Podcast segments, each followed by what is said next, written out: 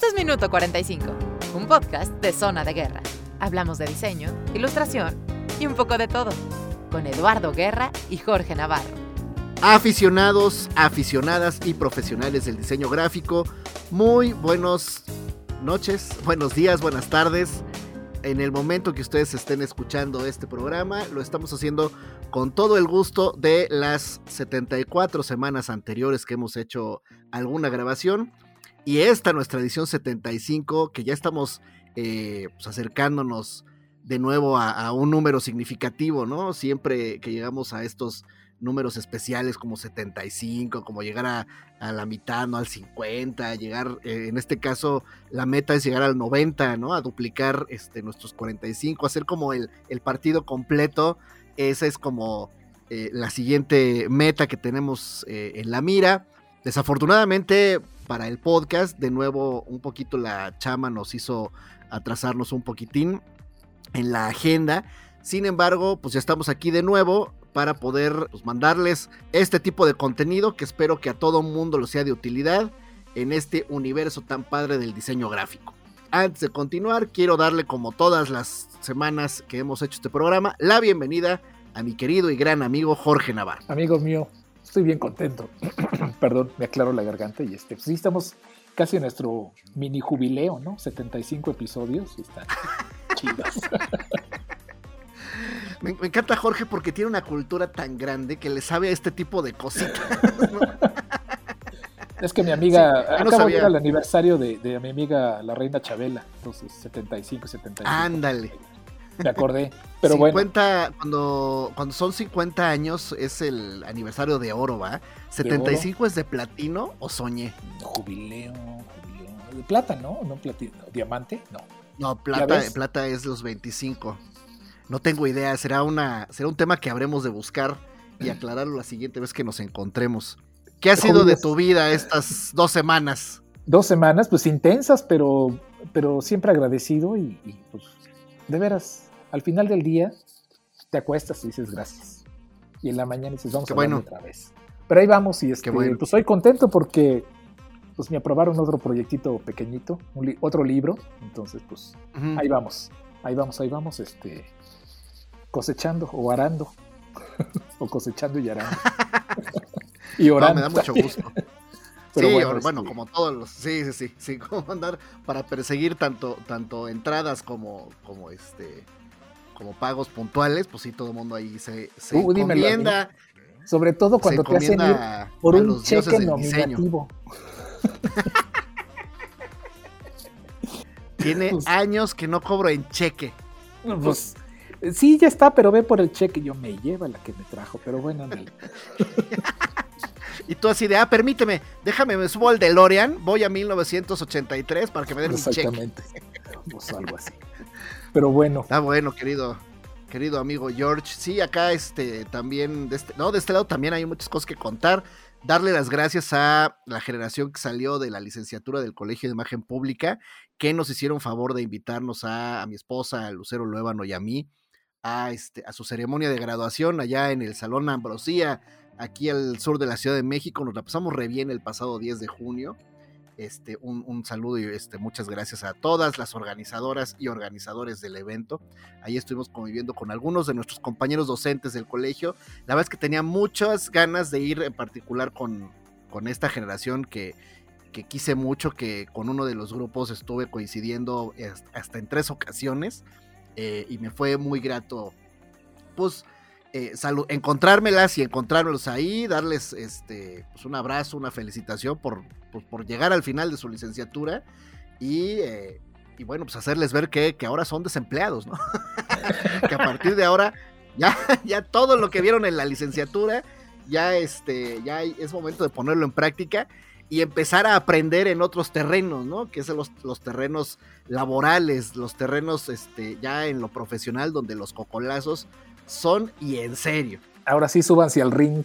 Y bueno, por otro lado, también ahí estamos dándole a toda la, eh, la imagen de, de, Deportium, que está ya a punto de lanzarse, un evento deportivo que organiza la agencia deportiva Neta en, en conjunto con el gobierno de Puebla. ¿no? Ha sido también parte de lo que estado ocupando estas semanas, perdón. Entonces, bueno, hay por un lado un montón de chamba y porque ah, te tengo que contar, George, a ti y a toda la, audiencia de Minuto 45. Ando yo con la maestría este, rezagada, la parte de titulación. Y afortunadamente me aceptaron el tema de, de tesina que estoy proponiendo para, para poder hacer la exposición eh, correspondiente y, este, titularnos junto con mis compañeros Karimi, Marco, Alejandra y, Toño, que pues, nos subimos en este barco y, este, afortunadamente, insisto, quedó aceptado el, trabajo de titulación. Eh, me parece que es muy divertido porque tiene que ver con la historieta mexicana. Ya les estaré platicando sobre, sobre qué va pero por lo pronto pues estamos en, la parte del marco teórico y, todas estas cuestiones, pero nada como investigar cosas que a uno le gusten, ¿no, querido amigo? Exactamente. Digo, pues es, parte de, la continuidad de, pues finalmente te titules, maestro, y este, pues nos avisas, ¿no? Para poner en frío la champaña. De hecho, el tema de investigar no me raspa, ¿sabes? El, tema de, de, hacer tesis o hacer una investigación o algo, la verdad es que para mí, a mí me atrae mucho. Entonces, bueno, que, se presente la oportunidad de, investigar en un tema que, me gusta mucho como la historieta mexicana, bueno, pues es como un ganar, ganar, ganar de por todos lados, ¿no? Entonces, ahí les estaré platicando de qué va y pues nada, ¿no? Oye, querido amigo, entonces hablabas hace ratito del tema de los cheques, ¿va? Ay, sí. los odio, pero sí. y el tema de la cobrada y todo esto.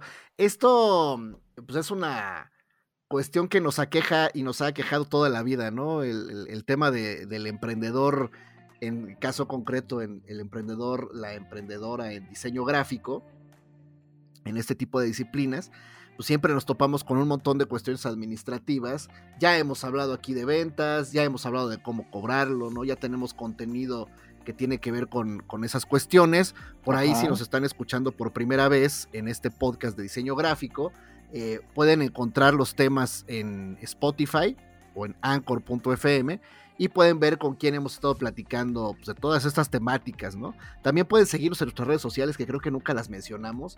Por ahí estamos en Minuto 45 Podcast en Instagram y en Minuto 45 también eh, en Facebook para que le echen un ojito a, pues, a toda la programación que hemos tenido, que hemos tenido ya 75 episodios que han sido, espero, eh, eh, que a la gente les haya parecido así muy interesantes, con invitados eh, pues de, lujo, este, todos ellos, ¿no? Grandes amigos, grandes colegas, personas este, con, mucho peso, mucho nombre en el, en el medio de diseño gráfico. Y bueno, pues todos ellos nos han platicado experiencias, ¿no? la parte de, de todo lo que hemos compartido es el aprendizaje, la experiencia, los tropiezos, los triunfos y los fracasos y las metodologías de trabajo, ¿no? En el tema del diseño. Ahora, cuando, cuando he estado yo con mis amigos de la preparatoria, por ejemplo, que son abogados, que son doctores, otro de ellos es broker de negocios, él, invierte este, en la bolsa, en fin. Cuando me siento con ellos a conversar, pues de repente podría ser que, que tendríamos poco en común, ¿no? Sin embargo, pues siempre existe la cuestión eh, de en los emprendimientos en general, pues la cuestión de cuáles son los requisitos que pues, en alguna ocasión hemos ignorado o porque no tenemos las herramientas suficientes, pues como que los pasamos por alto, ¿no? Sobre todo cuando estamos muy jóvenes. Eh, me ha pasado con mis alumnas y alumnos del Colegio de Imagen Pública, cuando les platico cómo es la cuestión de, de emprender y cuáles son los requisitos que deberían tener y demás, y llego a una diapositiva en donde aparece el logotipo del SAT, pues de repente dicen, híjole, y, y... y empieza a preguntar, ¿no? Bueno, y de esto, que esa parte de todo que ya les platiqué, de esto, ¿saben algo? Y la verdad es que las respuestas son muy variadas, con personas que son entre los 19 y los 23 años. Muy variadas. Algunos, ah, sí, por supuesto, es la parte de los impuestos, y hay otras personas que lo ignoran por completo, ¿no? Pero además en este también pasa que, ya los dieron de alta, ¿no? Bueno, ya eso ya. No lo sé. Creo que no ya lo sé. Quizás sea alta, una cosa así. Quizá por ahí podría ser una de las preguntas que podríamos hacerle hoy a nuestro invitado, querido amigo. Eh, sí, de hecho, por eso. Y tengo una especial para él, este, que ya no te Ah, la famosísima pregunta que no estaba en el guion. Exactamente. Entonces, me la recuerdas para qué. Bueno, la pregunta. Ah, sí. por supuesto que te la recordaré, querido. Sí, claro. Muy bien.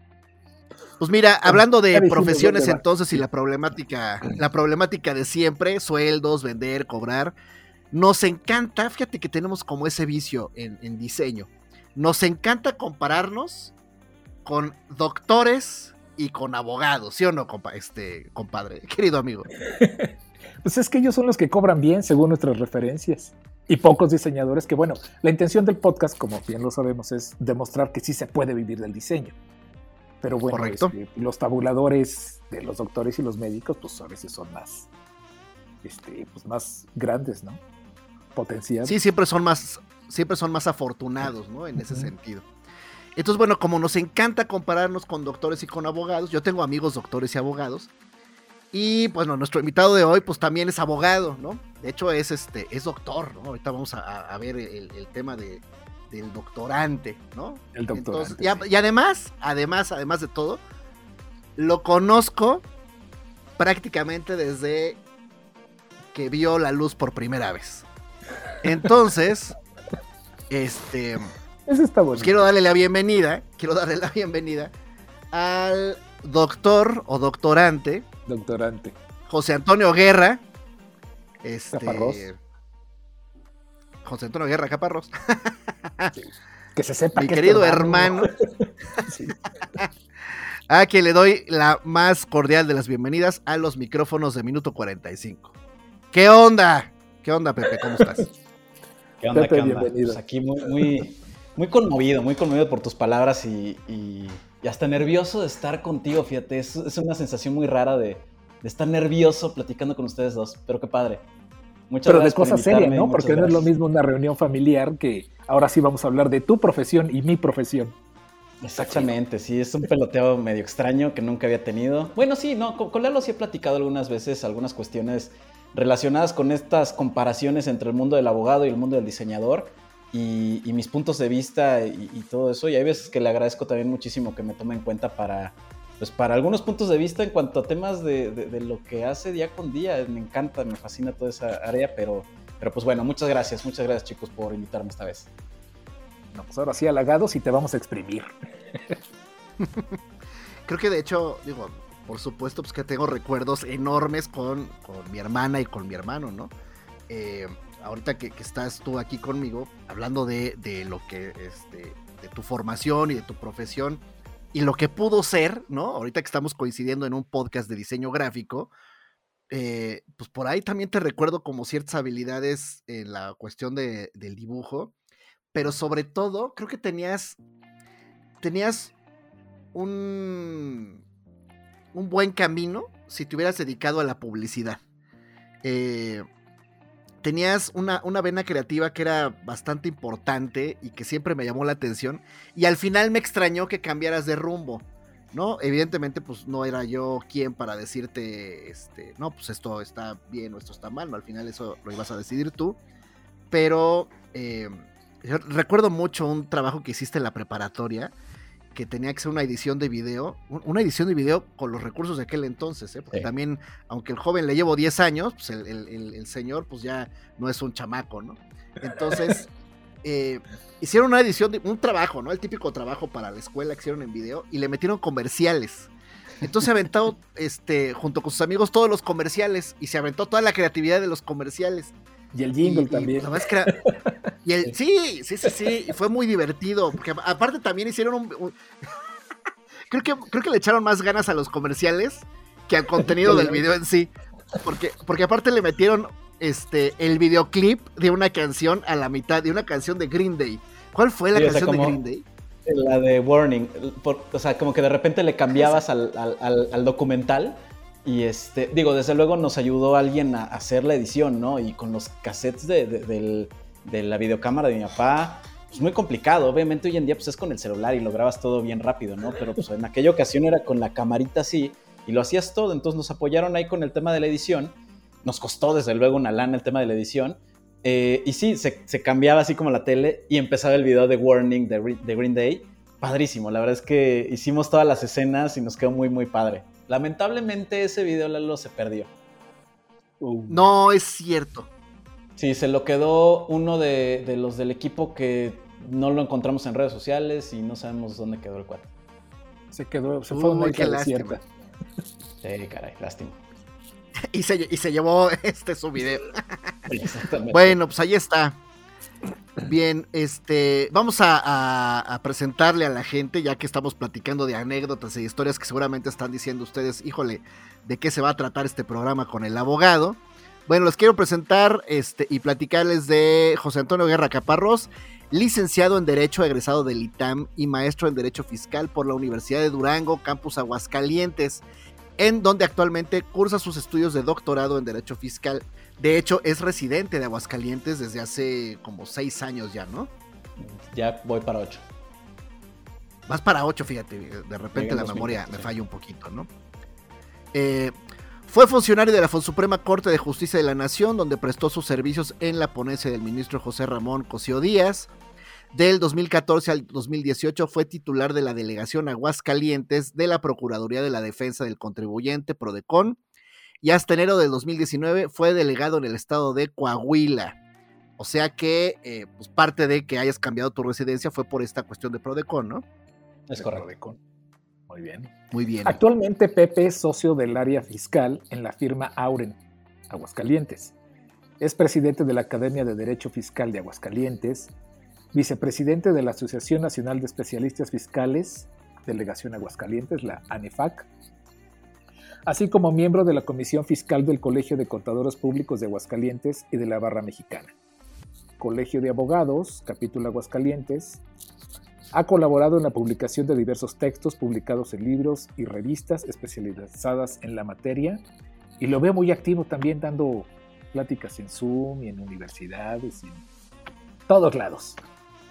Hay que estar, hay que estar. Hay que estar mira, el abogado se mueve en las redes sociales. Pues es que al final del día el que se, el que se mueve no sale en la foto. Entonces creo que eso lo ha, lo ha entendido bien. Y bueno, pues este, pues para mí es un orgullo, ¿no? Por supuesto. La, es carrera, la profesión, el crecimiento de esa familia. Mi hermano, sí, claro. Mi hermana es una fregona, mi hermano es un fregón. Yo, pues ahí les voy siguiendo los pasos, ¿no? Un saludo enorme, enorme, que seguramente va a escuchar esta entrevista, esta conversación a mi amadísima hermana Patricia Guerra Caparrós. Pati, te mando un beso y un abrazo gigantescos. Eh, sabes que te quiero mucho, que te adoro, que te amo. Y bueno, pues aquí vamos a escuchar a ver qué tanto nos tiene que decir nuestro querido hermano menor, José Antonio Guerra, Pepe, este, porque vamos a platicar con él, pues de temas que tengan que ver con, eh, con terrenos comunes, eh, pues no solo en la, en la cuestión legal del abogado per se, sino de lo que tiene que ver y que puede aplicar con emprender un negocio y en nuestro terreno, pues la parte del diseño gráfico, ¿no? Entonces, si estás tú de acuerdo, amigo mío, vamos a empezar con la conversación em, para, este, pues para cotorrar acá con el abogado. Este, Pepe, yo de entrada te quiero preguntar lo siguiente. Este, ¿cuál es el problema del SAT? Eh? No, no es cierto, no, no es por ahí. este... Se necesita lana. No, no, no, no es cierto. Se necesita mucho dinero. no, no creas, no creas nada. Vamos a preguntar entonces, entremos en materia y luego llegaremos a la parte de cuál es el problema del SAT. Oye, antes de entrar en materia, esta es una pregunta que me inquieta, porque es una pregunta que de hecho pues forma parte de, la conversación normal con la gente que viene acá, ¿no? Y normalmente encontramos eh, en este multiverso eh, el denominador, el común denominador es, pues a mí me gustaba dibujar, ¿sabes? Y entonces se siguieron dibujando y eh, dijeron dónde puedo dibujar cuando estudie y la carrera y el diseño y, etcétera, ¿no? Es, es muy común que eso salga en la conversación de quienes nos dedicamos a esto. Pero en tu caso, ¿cómo es? O sea, ¿qué te motivó a estudiar tu licenciatura y tu especialidad? Sobre todo tu especialidad. Eh, al final, parte de lo que caracteriza al, al quien estudia diseño gráfico y que lo ejerce y que se aferra a ejercerlo, eh, porque sabemos que es, este, puede ser un tanto castigado, hay, una, hay un ingrediente que siempre está, que es la pasión, ¿sí? Y la pasión y el gusto por el diseño. En este caso pasa también en, tu carrera y yo esperaría que eso me dijeras, o sea, si hay un momento en el que dices, es que me apasiona esto de los impuestos, ¿sabes?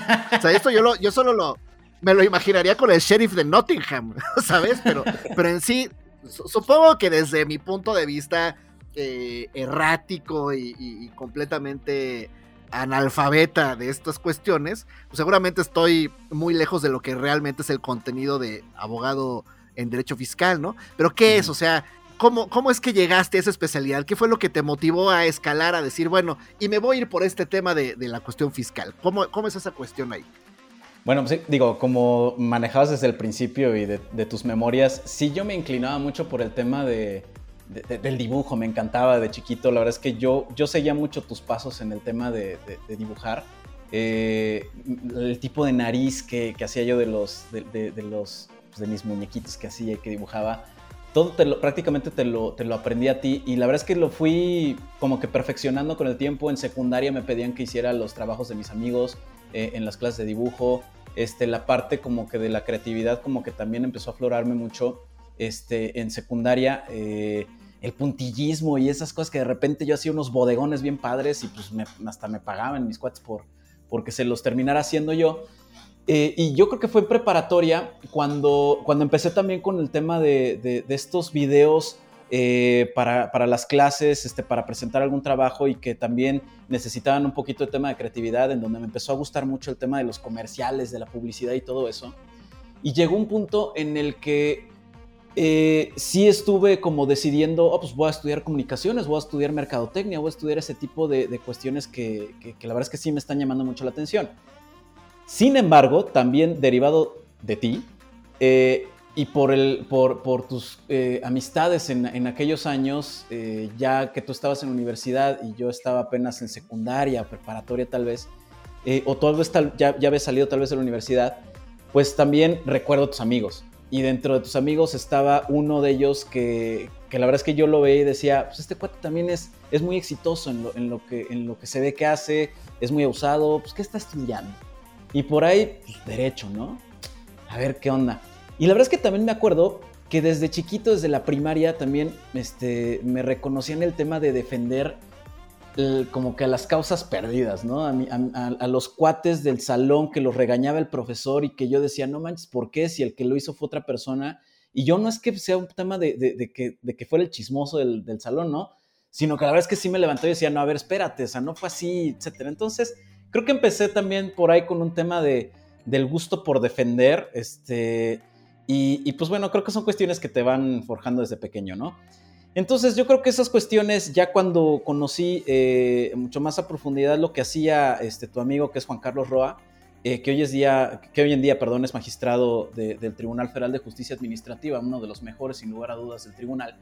Eh, la verdad es que me gustó mucho lo que, lo que estaba haciendo, me aventuré a estudiar derecho, y, me empezó a gustar el derecho fiscal porque inclusive él eh, tuve la fortuna de que me invitara pues, a trabajar de pasante a su despacho, ¿no?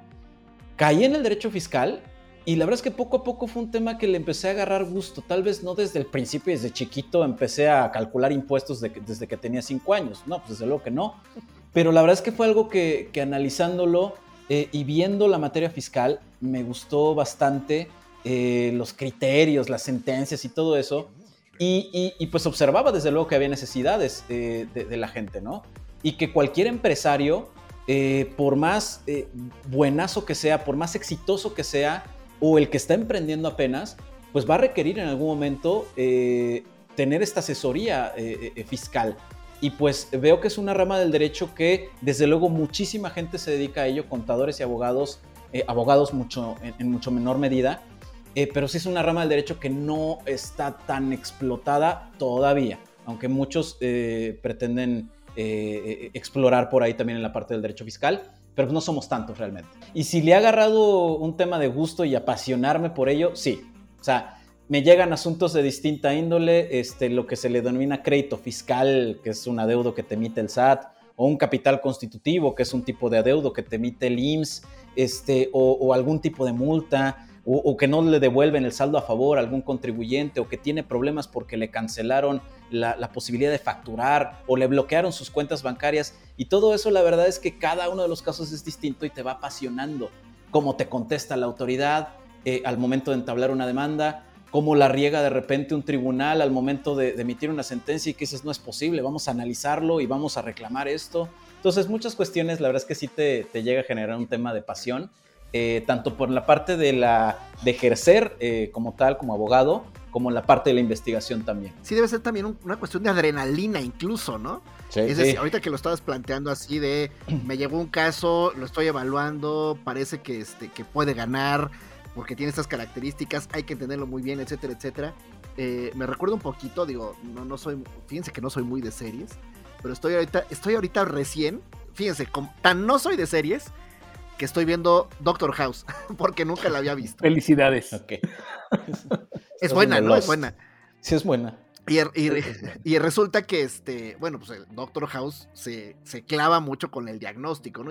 a ver, ¿por qué no se cura este cuate? ¿Y por qué? ¿Y por qué? Hasta queda con el, en, el, clavo, ¿no? Así me imagino que debe pasar en, profesiones que no tienen esta similitud con la nuestra, que entendemos la pasión de distinta forma, ¿no? Por ejercer el, el diseño, pero seguramente por ahí va, ¿no? Esta cuestión en la parte legal de, es que gané y al ganar, eh, pues por supuesto que se vio beneficiado mi cliente y, eh, bueno, pudo eh, resolver esta situación en la que estaba involucrado de la mejor manera posible para ellos, etcétera. Me imagino que va por ahí, ¿no?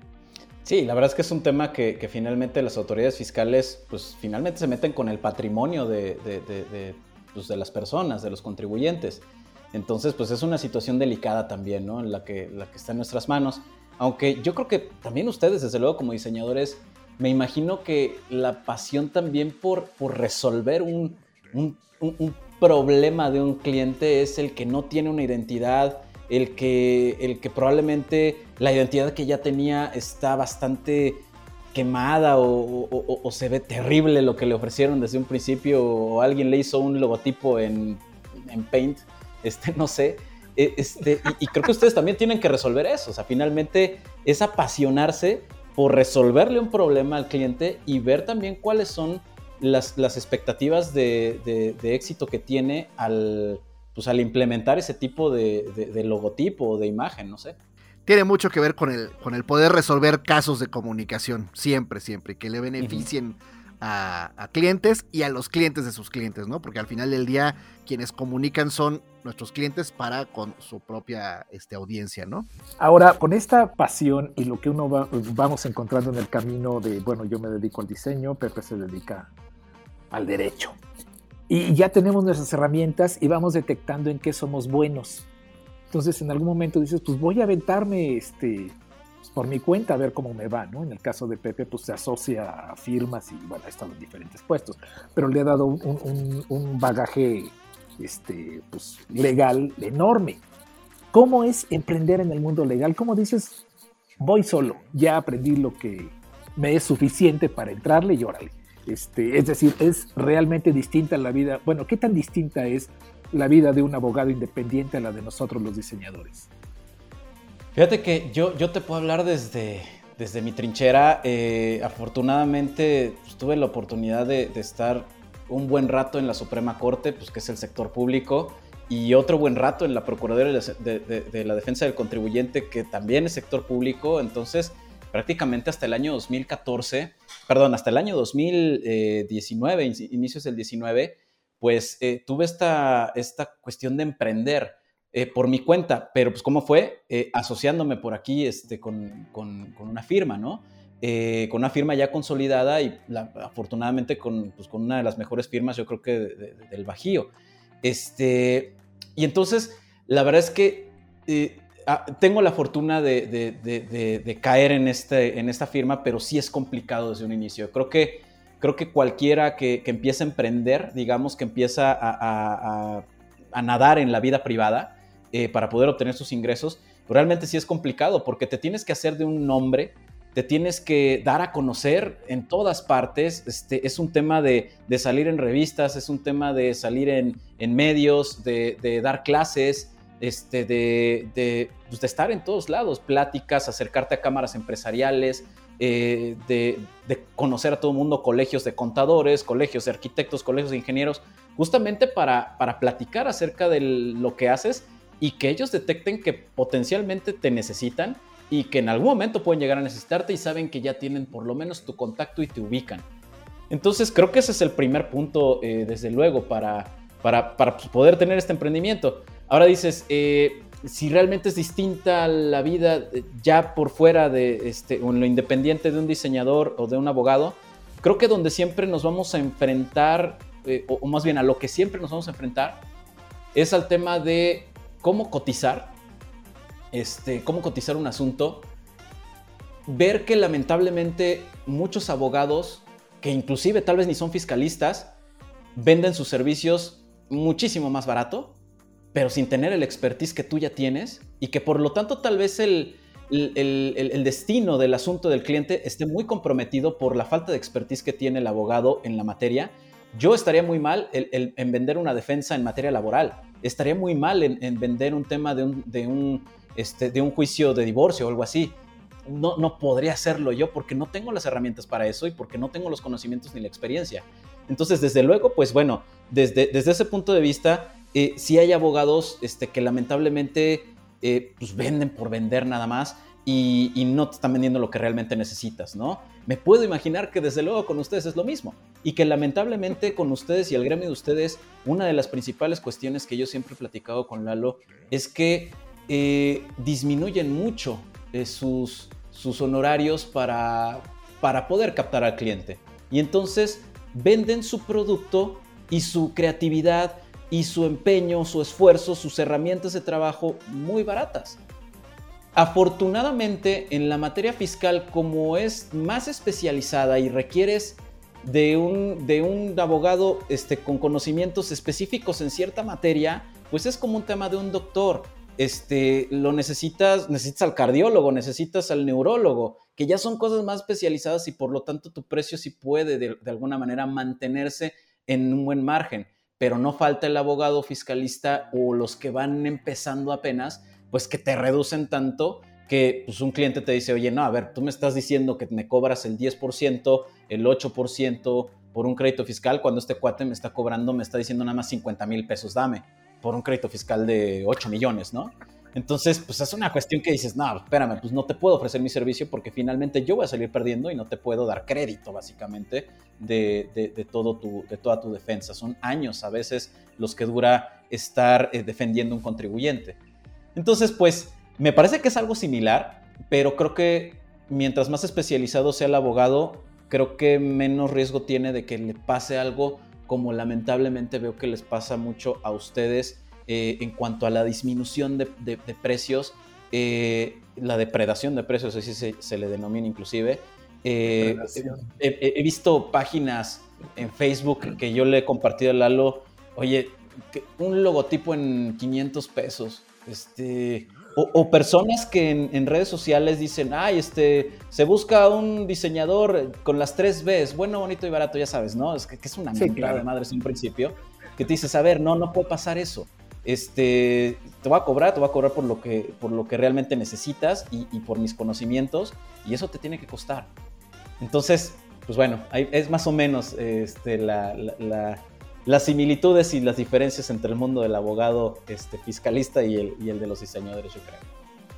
Y bueno, y bueno, contratar un abogado no siempre es por referencias, como tú dices. Tienes que darte visibilidad y notoriedad, porque, digo, en otros tiempos, y ya me voy a delatar mi edad, necesitabas a alguien y buscabas en la sección amarilla.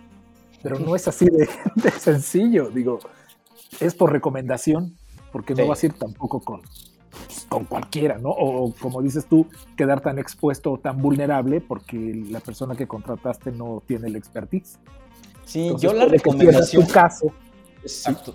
Yo, la recomendación que realmente podría hacer eh, a cualquiera, este, inclusive desde luego a, todos los que nos están escuchando, es que sí se den a conocer mucho más. O sea, que, que, que vayan, que platiquen, que den una clase, que, que salgan en algún este, podcast que, que den a conocer más su trabajo, que, vayan y lo, y, lo, cuenten mucho más, porque solamente, les digo, estando en todos los lugares es como vas obteniendo eh, reconocimiento, visibilidad y van conociendo tu trabajo y pues vas obteniendo los clientes, ¿no? Exactamente.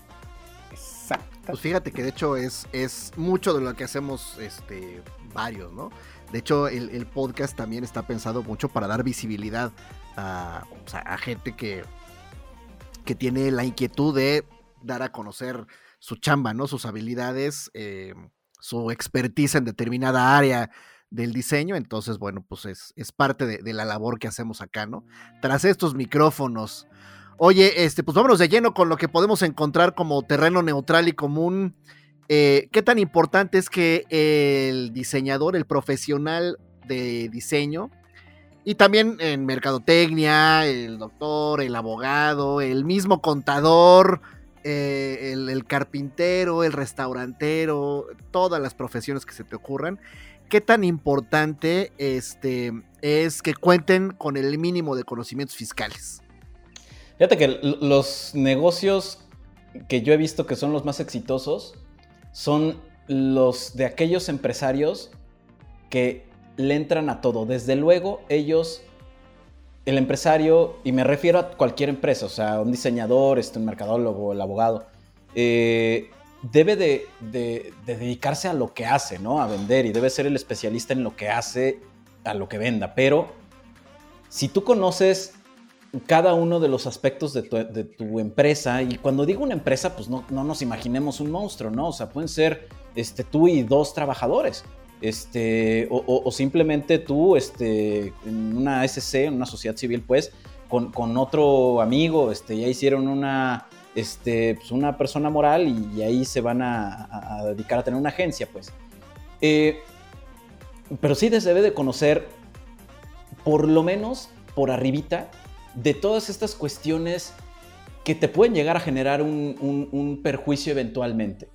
O sea, debes de estar como que a las vivas de todo lo que eventualmente te puede generar un perjuicio. Oye, ¿cuáles son mis obligaciones como patrón? En todo caso, ¿cuáles son mis obligaciones como contribuyente? Eh, las básicas y gustas.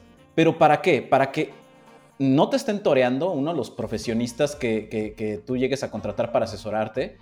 Y dos, pues para que sepas que por lo menos que estás cumpliendo con ciertas obligaciones y que eso y que el incumplimiento de las mismas no te va a generar perjuicios futuros como digo ya lo platicaremos en su momento pero pero finalmente eh, yo los que conozco eh, más exitosos son aquellos que le entran a, a todo o sea al tema también de conocer sus obligaciones, por lo menos las básicas obligaciones fiscales. Pues eso no, vaya, lo quiero ligar con la siguiente pregunta. Y sí, en el lenguaje lo más comprensible, así como nos lo platicas, este, ¿cuáles son las figuras fiscales en este 2022? ¿Qué debo decidir según mi caso, si ser freelance en solitario, despacho de dos o tres, cinco personas, pequeña agencia, agencia de diez? Y si contamos con trabajadores, eh, creo que sí es muy importante lo que estás mencionando en este momento y, en el anterior, este, conocer lo mínimo para poder tener una empresa sana, este, pues fiscalmente, ¿no? Que es donde, como tú mencionas, lo que tú generes de eso, pues es tu patrimonio. Y si se te va alguna, pues puedes perder todo, ¿no? Te perjudicas solito. Sí, y es, y es típico, Jorge, porque luego, por empezar con incumplimientos de obligaciones básicas, eh, por no conocer, ah, es que yo no sabía, pues sí, la ignorancia de la ley no implica su incumplimiento. Entonces, por no conocer de ciertas cuestiones, de ciertas obligaciones mínimas, por lo menos, pues las personas se, meten en unos problemas brutales, pierden patrimonio, pierden, pierden muchísimo, porque son multas luego muy cuantiosas, no las pueden soportar, eh, y hay muchísimas cuestiones bien interesantes. Este, ¿Qué pasa con 2022, por ejemplo? Eh, ahorita hay una reforma, hubo una reforma este, muy importante para este año, en donde ya hay un nuevo régimen fiscal. Es el RECICO, régimen simplificado de confianza. Ya saben que aquí ya confiamos en todo el mundo. Entonces el RECICO. Y este RECICO es tanto para personas físicas como para personas morales. Para personas físicas tiene unas cuestiones bien, bien curiosas y muy atractivas. Ya ahorita quien no está en el reciclo no podría darse de alta en estos, bueno, más bien cambiar su régimen en estos momentos porque ya ha venido tributando todo el año en un cierto régimen. Pero los nuevos que empiezan sí pueden estar en reciclo o bien quien no está en reciclo el año que entra a partir de, que inicie el ejercicio fiscal puede cambiarse a reciclo. La verdad es que sí hay que hacer una evaluación de si te conviene o por qué no te conviene, pero ojo, ¿cuáles son las grandes ventajas del tema del reciclo ahorita en estos momentos? Es que la tasa del impuesto va del 1% al 2.5%. Entonces es una tasa del impuesto sobre la renta muy bajita. Del IVA, si pagas lo que debes de pagar. ¿Por qué? A ti cuando tú vendes algo, un servicio, o, digo, lo que ustedes realizan, que es un servicio, una prestación de servicio profesional, cuando ustedes venden algo, este, pues desde luego tienen que, que pagarles con todo y el IVA. Y el IVA, pues, es uno de los errores que tienen muchos. Se lo quedan y no se lo pagan al SAT. Y pues claro que lo tienen que pagar al SAT. Eh, con el IVA quedó igual, pero con el impuesto sobre la renta, la, verdad es que la gran ventaja es que en lugar de estar tributando a tasas que llegan hasta el 35%, estás tributando ahorita del 1 al 2.5%. Lo que sí es que no hay deducción alguna. No tienes derecho a la deducción. Oye, ya te bajé la tasa tanto, pues no tienes derecho a, a deducciones. Pero mucha gente dice, ah, ok, entonces si no tengo derecho a las deducciones, entonces ya no pido mi factura, cuando yo compré algo, ya lo compro en efectivo todo. No, porque recuerden, como el IVA se quedó igual, entonces, pues lo que tú compres va a hacer que cuando tú pidas tu factura, se reduzca en esa medida el IVA que tú le tienes que pagar al SAT por lo que tú vendes, ¿ok? Entonces, pues bueno, eso es más, más o menos lo que, lo que ha pasado ahora con el, con el reciclo. Y para decidir, digamos, eh, si eres eh, freelance, que bueno, si, eres freelance, pues podría pensarse que eres una sola persona y por lo tanto, pues eres una persona física con actividad empresarial o profesional eh, o reciclo. Entonces puede ser alguno de los dos. Pues sí, debes de, pues de conocer más o menos cómo, cuáles son las obligaciones ¿no? que se tienen en cada uno de estos regímenes. o bien, si te decides asociar con alguien, pues puedes constituir una persona moral del régimen general o sea, pagando tu 30% del impuesto sobre la renta, o bien este, una persona moral del reciclo, que también tiene ciertas ventajas este, como persona moral. No muchas como persona física, pero también tiene algunas. Eh, y pues finalmente, eh, eh, pues tomar esa decisión de si eres una persona moral, sociedad anónima o sociedad civil. Sí hay muchas cuestiones que desde luego tienes tú que asesorarte con, con el abogado para que Digo, desde luego no vamos a entrar ahorita a las diferencias de una y otra, porque si no se nos van a dormir todos nuestros amigos diseñadores. Este, pero si es algo que tienen que acercarse para tomar la mejor decisión y que les expliquen cuál es la mejor decisión de, de emprender. Porque cuando tú vas como persona física, si el SAT llega contigo y te emite una deuda, va sobre tu patrimonio. Cuando eres una persona moral, el SAT va sobre el patrimonio de la persona moral los socios o accionistas quedan, digamos, fuera de esa obligación. Solamente existen ciertos supuestos a los que sí puede llegar el SAT al patrimonio de los socios accionistas, pero son pocos supuestos y hay que cuidarlos también. Pero cuando una empresa tiene una deuda con el SAT o con el IMSS o con cualquier autoridad fiscal, pues la deuda se queda nada más en el patrimonio de la persona moral. Entonces, eso es una manera también de blindar tu patrimonio como persona física teniendo una persona moral en la que finalmente se haga frente eh, o se enfrente en todo caso a los adeudos que pudiera tener con la autoridad fiscal. Eh, y finalmente, eh, en cuanto a tus preguntas, también inclusive Jorge hay que tener mucho cuidado con una cuestión en particular, decías de los trabajadores. Hay que tener muchísimo cuidado con el IMSS. ¿Por qué? Porque mucha gente que empieza a tener trabajadores pues dice, ¿sabes qué? Pues ahorita no te contrato este, por un rato o simplemente no, no, no se contrata y no se da de alta al trabajador en el IMSS. Hay una relación laboral, pero no se le da de alta en el IMSS. ¿Qué sucede si este cuate va de la oficina a su casa o va a una comisión, digamos, que, tú le dijiste que fuera a algún lugar, lo que sea, o en su casa se accidenta y va al IMSS a atenderse porque pues piensa que tiene IMSS porque pues tiene su patrón, ¿no? Me están pagando, va al IMSS. Ahí es donde se detona lo que les decía hace ratito, capital constitutivo. ¿Y eso qué es? Es básicamente sumar por parte del IMSS, muy manchado en muchas ocasiones, lo que tú le debes de cuotas desde que la persona supuestamente eh, está trabajando contigo y aparte pagarle todo el tema médico, operaciones, etcétera, etcétera. Y si la persona lo atropellaron, perdió la mano o falleció, puta, te cuesta demasiado todo eso por no haberlo dado de alta y pagar tus cuotas de seguridad social. O sea, hay que tener muchísimo cuidado con eso de no dar de alta a los trabajadores ante el IMSS. Porque realmente los problemas que se generan son enormes, enormes. Y eso le puede pasar a una empresa grandota y a un emprendedor que apenas estaba teniendo sus trabajadores como, pues como empezarles a pagar, ¿no? Poco a poco. Y eso por desconocer cómo pagarle a la persona. Si le pagas como sueldos y salarios, como por honorarios o asimilados a salarios, que son cuestiones distintas, que no entramos más allá, pero bueno, ahí va más o menos. Y, este, y, la última, este, que también es, es conveniente comentar, desde el año pasado ya no se puede subcontratar personal. El famoso outsourcing, eso ya no se puede hacer. Es decir, yo ya no puedo, eh, si por ejemplo ahorita Lalo tiene un proyecto, no puede pedirle a otra empresa, a otra agencia, oye, ¿sabes qué?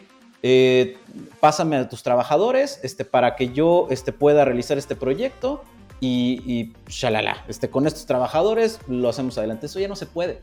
Debes de tener tus propios trabajadores.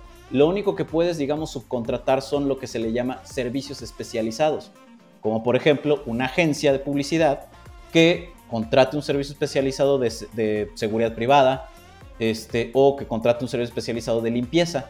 O sea, van las personas a limpiar este, las oficinas y ya. Siempre y cuando los, o sea, puedes contratar estos servicios especializados siempre y cuando no tenga que ver con tu objeto social o tu actividad económica preponderante. Porque si tiene que ver con tu actividad económica o con tu objeto social, no puedes subcontratar. ¿Ok? Entonces es una cuestión, son cuestiones que la gente no conoce tanto y que después por, por, por hacerlo se meten en unos problemas brutales. Ah, siempre tengan un abogado a la mano. Oye, déjame, déjame entender un par de cuestiones. Espero no extenderme mucho porque este, el, programa se puede, se puede hacer más largo, pero creo que son muy puntuales las dudas y creo que, creo que tienen mucho sentido. Hay dos cuestiones aquí. Hablas de los trabajadores, ¿no? Como tal. Vamos a empezar que yo soy un, un emprendedor de diseño que trabaja en solitario, ¿sí?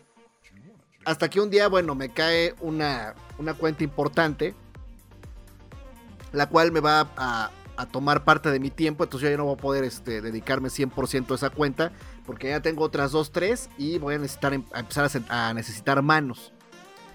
En este caso, a lo mejor yo busco gente de diseño que me ayude, Sí, a lo mejor este, en alguna universidad o a lo mejor los diseñadores que ya conocí que son jóvenes o a lo mejor lo que sea, ¿no? A lo mejor gente este, de mi edad que ya he trabajado con eso en otras ocasiones.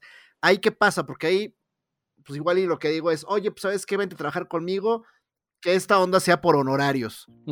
Esa cuestión es una cuestión ilegal. No porque no. les estás dando lo del seguro y eso? ¿O en qué momento peligras tú así de, ah, pero no te voy a dar seguro? Bueno, e, eso, eso en qué momento empieza a ser una bronca. Claro, o sea, es que aquí el punto es determinar cuando hay una relación laboral. Eh, digo, ahí tenemos que acudir a la Ley Federal del Trabajo, específicamente hay un artículo que dice cuándo se entiende que hay una relación laboral y prácticamente el tema es la subordinación. O sea, el tema de que, oye, pues estás a mis, a mis órdenes, eh, estás a mis instrucciones, eh, yo te digo cuándo vienes, en dónde te debes de presentar, el horario y todo eso. Y eso habla de una subordinación. Pues, como cualquier, digamos, trabajador, este... Eh, imaginémonos una agencia en donde realmente pues, están los socios de la agencia y, y, sí tienen a sus trabajadores y se observa una subordinación. Les dan entrada, salida, qué hora y todo eso, tienen horarios, etc. Pero cuando tú estás emprendiendo eh, algún proyecto y, le dices a Jorge, oye, vente, este, y lo hacemos juntos, pues esa es otra situación. O sea, digo, ahí podría ser inclusive un, este, una figura que se llama asociación en participación. Ahí no me, no voy a meter. Pero lo más fácil e, es, lo que dices, Lalo, este, pues te pago por honorarios o como asimilado a salario. Y eso ya no genera la necesidad, eh, ni, ni tampoco se observa. Depende mucho de la relación pero no se va a observar en todo caso ahí, nada más por un proyecto y por hacer eso, no se observaría una subordinación como tal. O sea, si tú si jalas a algunos estudiantes o ya que salieron de la carrera o a gente de tu edad inclusive y que les dices, bueno, sí, vamos a este proyecto, pero también estos otros más que yo tengo y pues van a venir aquí y aquí lo vamos a hacer, o bien yo les, yo les digo qué hacer a cada uno de ustedes en su casa, aunque estén por allá, este, y se observa que hay una relación laboral, una subordinación realmente, pues ahí sí podríamos estar como en un tema de, a ver, ¿qué es eso? ¿Es o no una relación laboral?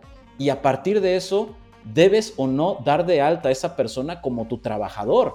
Y a partir de eso, debes o no eh, pagarle como una, como una nómina y por lo tanto debes o no este, hasta retenerle el impuesto sobre la renta correspondiente a, él como si fuera tu trabajador. Pero si te digo, estás con otros y pactan que sea por honorarios, algo así, pues bueno, si es un proyecto, dos proyectos, no pasa nada. Eh, siempre hay que asesorarse, es una cuestión que, que, en cada uno de los casos, cuando hay duda, hay que hacerlo, hay que, hay que, hay que hacer la asesoría, sin lugar a dudas. Ok, y de igual manera el tema del outsourcing, ¿no? Porque igual eh, la misma duda, o sea, yo tengo un, proyecto importante, le hablo a George, le digo, oye, échame la mano con este, este proyecto, ahí no, no está pasando nada, ¿no? No es que él sea otra compañía o algo, ¿no? ¿O sí? Ahí no, ahí no para nada, porque supongamos que son dos personas físicas nada más. Pero imagínate que George sí, tuviera su agencia y sí tuviera sus trabajadores. Y tú, sí, pues te faltara por ahí algo, este, o dijera, ¿sabes qué? Es que yo ya no quiero, no quiero contratar a nadie. Entonces, lo que voy a hacer es subcontratar los trabajadores que sí tiene Jorge para que vengan y trabajen este, en mis proyectos. Yo los voy a dirigir. Eso ahorita no se podría. Eso sí no se podría hacer. Eso sería ilegal. Y, cualquier relación ahí que existiera entre ustedes fiscalmente no les, eh, no les aceptarían las deducciones ni los acreditamientos del IVA. Entonces, eso sí no es posible hacer. A ver, déjame entender. Vamos a pensar que yo voy a hacer un proyecto de una página de internet. Ajá. ¿Ok? Pero yo no programo. ¿Ok? Y entonces le digo a otra compañía que sí programa, oye, te voy a encargar la programación de esta página de internet que yo diseñé. Exacto. Pero no el programa. Ahí no hay bronca. Ahí no hay ¿Eso es ilegal? No, eh, eso no, eso no es ilegal, porque eso sí se puede hacer, porque tú, tú como persona física, tu actividad preponderante no es lo que hacen ellos. Ok, ya te entendí. Ok, o sea, tú sí diseñas la página de internet, pero tú no le sabes a eso. Este, tú no le sabes a qué, a programar. Este, no es lo tuyo. Entonces ahí sí puedes, en todo caso, hacer una subcontratación de un servicio especializado y traerte, digamos, a, tu proyecto a esos trabajadores. Aquí hay una cuestión. O contratas a la agencia o, a, o a quien haga eso como, como un servicio independiente o bien si de plano te vas a traer a sus trabajadores, eso pues sí tiene, o sea, y vas a, direccionarlos, les vas a decir qué hacer, eso requiere de que esa empresa tenga algo que se llama REPSE, registro de eh, servicios especializados, básicamente. ¿Ok? Es un registro que tienen que hacer algunos. Vámonos del otro lado en este ejemplo de lo del outsourcing. Si, por ejemplo, una marca importante, la que ustedes quieran, en sus oficinas corporativas, les dijera a ustedes que ustedes, imaginémonos, que sí tienen trabajadores, eh, les, les pidiera a ustedes, ¿sabes qué? De tus trabajadores, tú es muy bueno, tu agencia de diseño es muy buena, yo necesito que por lo menos dos de tus trabajadores estén siempre acá de este lado, porque de repente necesito cosas más, más ágilmente, etc. Ok, eso es un ejemplo de que aquella empresa que se dedica, no sé, a vender productos de belleza, supongamos, este, contrata al, despacho, es un ejemplo real, ¿eh? Este, que, sí, sí, sí, tengo aquí, Que tengo aquí. Este, e, ese despacho finalmente, o esa agencia de publicidad, le pasa a dos trabajadores o tres trabajadores y ellos, o sea, la, empresa grandota pues que contrató, es la que finalmente, pues les, sí, les va a dar instrucciones, les va a decir, oye, ¿sabes qué? Necesito el diseño de ahorita de un cartel de no sé qué. Ah, pues órale. Eso es una subcontratación que sí se puede hacer, pero es una subcontratación de servicios especializados. Y eso implica que esta, eh, que esta agencia sí tenga que estar en el REPSE, sí tenga que tener ese famoso registro del REPSE, que pues finalmente es controlado por Secretaría del Trabajo y Previsión Social, pero tiene consecuencias fiscales eh, enormes, porque hay que cumplir con muchas cuestiones con el IMSS, Infonavit y con el SAT. Ok. Eh, de repente, este, esto no está en el guion. De repente, este tipo de cosas, a lo mejor te agarran eh, pues completamente desprevenido, ignorante. Pues, e, evidentemente te puedes dar cuenta que por lo menos yo, pues no estoy enterado de nada de esto que estás comentando, ¿no? De muy poquito, ¿no? De, lo básico que es para la cuestión fiscal de, de, de, yo que trabajo yo solo, ¿no? Pero, pero hay muchas veces que pues, de repente eres, eres este alguien que, que ya tiene dos, tres diseñadores por honorarios y así, y a lo mejor no tiene en cuenta todo eso ese tipo de cosas de repente, ¿cómo sabes? O sea, tienes que estar al pendiente de qué, porque muchas veces es, como la multa, ¿no? Te para el, de tránsito y, oiga, es que este no trae X cosa, ¿no? oiga, pero es que eso hasta ayer se podía. Ah, pero es que se publicó en el diario de la federación. y hasta donde yo sé, nadie en su vida va a que diga el diario de la federación hoy me lo voy a echar porque qué chingón. O sea, nadie. ¿Tú lo lees, George? Porque yo no. No trae dibujitos, no lo leo. Pero, sale con esa. No, no, se publicó en el diario de la Federación. Ah, perdón por no leer su, diario de la Federación. Entonces, ¿qué es lo que. ¿Cuál es la herramienta para que uno esté enterado de todo eso? O sea, realmente tiene que, estar siendo actualizado eh, pues, de una forma mucho más visible, ¿o cómo? No, la herramienta realmente, Lalo, es. Eh no hay, no hay cursos, bueno, probablemente sí, la verdad no, no, lo, sé, este, pero sí podrían existir cursos, bueno, sí, sí los hay, perdón, para emprendedores, este, cuestiones así de, contabilidad básica, de, este, de obligaciones fiscales básicas, sí, sí las hay, pero también quién se mete a eso, la verdad es que deberían de hacerlo, un buen emprendedor, un buen empresario debería de hacerlo, sin lugar a dudas, insisto, porque tiene que conocer de todo. Pero no, o sea, no, hay un lugar, digo, pueden ser los foros este, en Facebook o algo así, en donde pues tú vayas viendo, ah, mira, ahora salió esto, ah, ok, este, un foro de defensa fiscal o foro de contadores de México. Pues sí, pero está, está muy complicado. Este, realmente creo que es algo de, de, sí asesorarse con, con, los expertos en la materia, eh, con el contador, con el abogado, eh, pues para conocer más o menos, pues cuáles son estas qué es lo que está cambiando día con día. Eh, hay cámaras empresariales eh, uno puede unirse a, este tipo de cámaras empresariales que pues de repente también te ofrecen pláticas, te ofrecen foros eh, en donde, pues, por ejemplo, foros en los donde va gente como su servidor.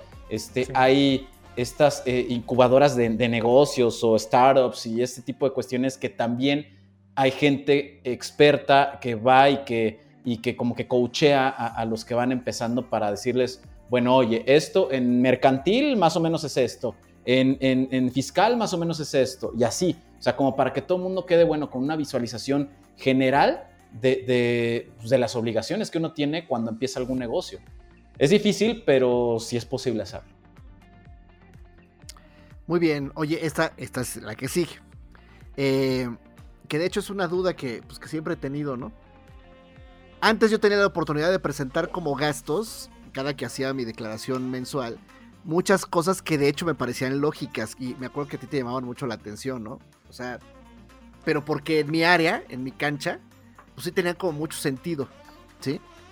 Yo podía deducir incluso cómics, podía deducir videojuegos, podía deducir este, una serie de, artículos, ¿no? Revistas, ¿no? Que no tenían que ver con diseño per se, pero eh, eh, mucho era de pues, recurrir a material fotográfico, herramientas de inspiración, eh, pues, cuestiones que sí tenían que ver de alguna manera con la cuestión de comunicación visual, ¿no? A lo mejor yo compraba un cómic para ver los anuncios y para tener como cierta idea, ¿no? Poco a poco he ido viendo que se van restringiendo algunas de esas cosas. Podía, podía deducir juguetes, ¿sabes? Por el tema del empaque y todo eso. Poco a poco esas, esas este, cuestiones se han ido reduciendo. Hoy parece que hay cada vez más candados. ¿Qué puedo deducir hoy como, como eh, diseñador gráfico, ¿qué puedo deducir y acreditar? Ok, creo que en principio debemos de partir, ¿qué es deducir? Eh, hacer una deducción es que de tus ingresos, de los ingresos que obtienes por tu actividad, se reconozcan los gastos que necesitas para obtener esos ingresos. Y eso es en la ley del impuesto sobre la renta. Entonces, para calcular tu impuesto sobre la renta necesitas ingresos que tienes que considerar menos tus deducciones, o sea, el reconocimiento de esos gastos. Y lo del acreditamiento es en la parte del IVA. De lo que yo vendo eh, como prestación de servicios o lo que sea, pues voy a cobrar el 16%, ¿de acuerdo? Y entonces ese 16% no es mío, se lo tengo que pasar al SAT. Ok, para al final del mes no estar pasándole tanto al SAT, pues también tengo que reconocer que yo por haber comprado algunas cuestiones que necesito para obtener mis ingresos, pues también me van a trasladar IVA al comprar eso. Entonces es IVA causado menos IVA acreditable y por lo tanto este, pues puedo disminuir el IVA que le tengo finalmente que pagar eh, en el mes a la autoridad fiscal. Bien, entendiendo esos dos conceptos, ahora, ¿qué puedes acreditar tú como diseñador eh, o cualquier otro profesionista que nos esté escuchando? Se puede eh, deducir, perdón, y acreditar, básicamente, lo que es estrictamente necesario e indispensable para lo que tú realizas y que te genera ingresos para tu actividad. Yo la verdad es que ahorita los ejemplos que tú me diste, sí los defendería sin duda alguna.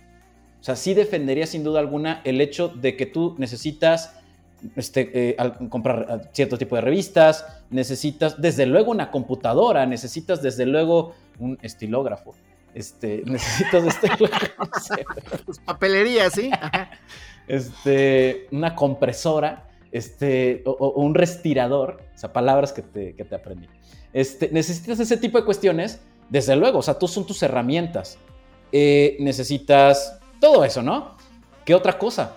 La renta del local en donde estás.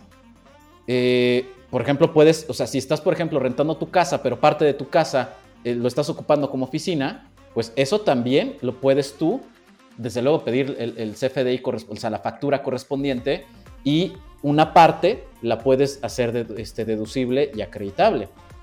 Eh, ahí, perdóname que te interrumpa, perdón que te interrumpa, ahí no tiene nada que ver el uso de suelo.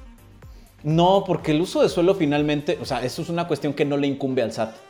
O sea, si, no tienes uso de suelo tú como arrendador, este, para eso, pues el arrendatario, pues, pues ni pedo, ¿no? O sea, yo tengo aquí mi oficina, este, yo pido factura por eso y finalmente el SAT no le debe de incumbir eso. ¿Ok? Eh, ¿Qué otras cuestiones? Eh, la gasolina, la compra de un vehículo hasta cierto monto, este, la renta de un vehículo, o sea, si es por leasing, este, pues también la renta de un vehículo. Eh, claro, o sea, desde luego que tú, o sea, ustedes tienen que ir con, los clientes, o sea, pues claro que la, compra de un vehículo también se puede ir deduciendo, tiene sus reglas de deducción. Este, eh, ¿qué más? O sea, e, e, ese tipo de, todo ese tipo de situaciones que tú, que tú consideres que son necesarias e indispensables. Eh, hablábamos también inclusive de la renta, perdón, del internet, este, del, pago del teléfono, este, de, tu celular, de lo que gastas en tu celular. O sea, todas esas cosas que sí las necesitas para obtener los ingresos. Obviamente tienen requisitos y los básicos es que pidas el CFDI, o sea, la factura por eso, pero que aparte lo que tú realices lo pagues eh, con tarjeta bancaria o cheque Este, pero sí, tarjeta bancaria, tarjeta de crédito, de débito, este, o transferencia electrónica. O sea, mientras sea así de esa manera, puedes hacer la deducción. Hay otras deducciones que se llaman deducciones personales. Ahí entra el tema de servicios de, o sea, por gastos médicos, hospitalarios, consultas con el psiquiatra, con el psicólogo, con el nutriólogo, este, lentes graduados también se puede, este, eh, las colegiaturas de, los hijos desde, desde, primaria hasta preparatoria, hasta cierto monto. Eh, algunos están topados, otros no. Este, el, seguro de gastos médicos mayores también. Eh, donativos al teletón o cosas así también. Ya sabes, tu donativo será deducible de impuestos. O sea, todo eso son justamente las deducciones personales. Están topadas algunas y, y en su gran mayoría, o más bien todas, en algunas situaciones están topadas en relación con tu ingreso, pero también las puedes hacer. Y eso al final, aunque seas asalariado, eh, puedes presentar tu declaración y al final te puede resultar un saldo a favor. O sea, por ahí no sabías. Intereses reales por créditos hipotecarios. Este año en especial estuvieron terribles por el tema de la inflación y quién sé qué rollo, pero este, eh, eh, a la fecha le salió muy bajito a, todo mundo y, no pudieron hacer esa deducción que en muchos de los años era muy buena y te generaba saldos a favor. Entonces hay muchas cuestiones, dentistas, etcétera, que puedes hacer deducible en deducciones personales. Pero bajo tu pregunta, lo, necesario e indispensable para obtener tus ingresos y que puedas defender esa situación. Oye, pues es que yo lo necesito por tal, tal cuestión. Oye, di una plática que tenía que ver con la biografía de un ilustrador. Y esa biografía eh, la sustenté con una película que vi en la Cineteca Nacional. ¿Puedo deducir el boleto de la Cineteca? Desde luego que sí. ¿Obtuviste ingresos por esa plática? Sí, bueno, fue parte de mi imagen. Está bien, ok, sí. Yo, yo defendería que sí. Yo defendería que sí. Ok. Mira, fíjate que luego los. Eh, digo, o sea, inclusive hasta este, un viaje, ¿no? Hasta lo puedes deducir. O sea, siempre y cuando, pues sí se, se denote que fuiste a hacer algo en relación con tu profesión. Este, fíjate que, que- que yo entiendo por ahí mucho a los contadores. Los contadores de repente sí son muy cuadrados en esto. Y entonces te dicen, no, no, no, mira, yo no me quiero meter en broncas. Mejor nada más dedúceme este y este y este y nada más metemos como deducción estos. Yo creo que por eso hay que, sí hay que tener asesoría tanto de contador como abogado, pues para más o menos saber qué es lo, lo posible para hacer deducciones. Ok. Muy bien, ahí está. Ahí está. Y bueno, ahora vamos a la parte escabrosa. ¿Cuáles son las repercusiones a mediano y largo plazo por incumplimientos fiscales? Fíjate, hay, hay varias ahí, Jorge, varias repercusiones que se tienen por, por no cumplir con tus obligaciones. Eh, puede llegarte una carta de invitación, eh, cartas de invitaciones porque te depositaron en efectivo eh, en tus cuentas bancarias. Ah, aquí, buen paréntesis, ha salido la noticia esta desde hace ya algunos años de que 5 mil pesos en tu cuenta bancaria y ya le vas a pagar al SAT. No, no, no, no, espera. Este, ha salido eso de que, ah, cámbiale el concepto y ya con eso no pasa nada. No, a ver, espera, no. Los ¿Dónde bancos salió? ¿En el diario de la Federación? eh, no. Los, no, eso salió en periódicos y así medio chafas las noticias. No, eso es puro chisme y, y mal fundamentado. No, a ver, Fake los news. bancos, exacto, son fake news. El ban- los bancos tienen la obligación de reportarle al SAT los pagos que te hagan o los depósitos que te hagan en efectivo en tus cuentas bancarias cuando superan los 15 mil pesos. A cada mes, al mes, ¿ok? Entonces, esto se lo reportan al SAT y entonces el SAT ahí podría mandarte una carta de invitación. Puede ser cartas de invitación por esto, por depósitos en efectivo, o cartas de invitación porque no has cumplido con tus obligaciones fiscales. De repente hay muchos, eh, pues muchos contribuyentes que, oye, pues yo le he dado todo a mi contador y todo bien, pero acabo de recibir una carta de invitación y ya requerimientos inclusive que me dicen que no he declarado las últimas seis declaraciones. ¿Qué onda con este cuate? Y sí pasa, sí pasa lamentablemente. Eh, pueden haber multas en todo caso también. Eh, una cosa que se llama el bloqueo de tu certificado de sello digital. Es decir, la imposibilidad para facturar. Si te bloquean el sello, por muchos supuestos, si te bloquean el sello digital, híjole, es un, es un dolor de cabeza porque no puedes facturar. Entonces, ¿quién te va, quién va a pactar contigo? ¿Quién te va a contratar si no puedes facturar? Si tienes broncas con el SAT. Entonces, hay un tema también muy importante. Una auditoría, sin lugar a dudas, este, una visita domiciliaria, una revisión de gabinetes auditorías por parte de la autoridad, pues es una monserga este, tenerlos encima.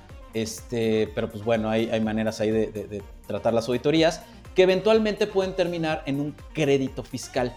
O sea, que te determinen si tú, la autoridad dice, esto estuvo mal hecho la deducción, esto tú no consideraste todos los ingresos que debiste haber considerado y esto no lo pagaste, entonces debes 100 mil pesos más accesorios, recargos, multas, entonces debes casi 500 mil pesos. O sea, se te sube brutalmente dependiendo del ejercicio fiscal que te revisen. Entonces, hay que tener también cuidado con eso. Eh, después también puede haber cuestiones eh, co- como lo que se le llama discrepancia fiscal. Cuando alguien gasta más de lo que reporta como ingresos en sus declaraciones, la autoridad se puede percatar por agencias de viajes, pago de tarjetas de crédito, compra de vehículos, compra de, de- de- de bienes inmuebles, porque todo eso se lo reportan al SAT.